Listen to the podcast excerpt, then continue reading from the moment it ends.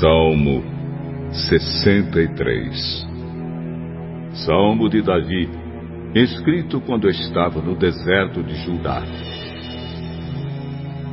Oh Deus, Tu és o meu Deus. Procuro estar na Tua presença. Todo o meu ser deseja estar contigo. Eu tenho sede de Ti, como uma terra cansada, seca e sem água. Quero ver-te no templo. Quero ver como és poderoso e glorioso. O teu amor é melhor do que a própria vida, e por isso eu te louvarei. Enquanto viver, falarei da tua bondade e levantarei as mãos a ti em oração.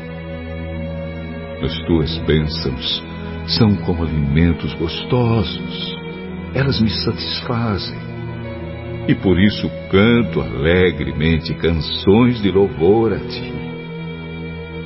Quando estou deitado, eu lembro de ti, penso em ti a noite toda, porque sempre me tens ajudado. Na sombra das tuas asas, eu canto de alegria. A tua mão direita me segura bem firme e eu me apego a ti. Porém, aqueles que querem me matar descerão para o mundo dos mortos.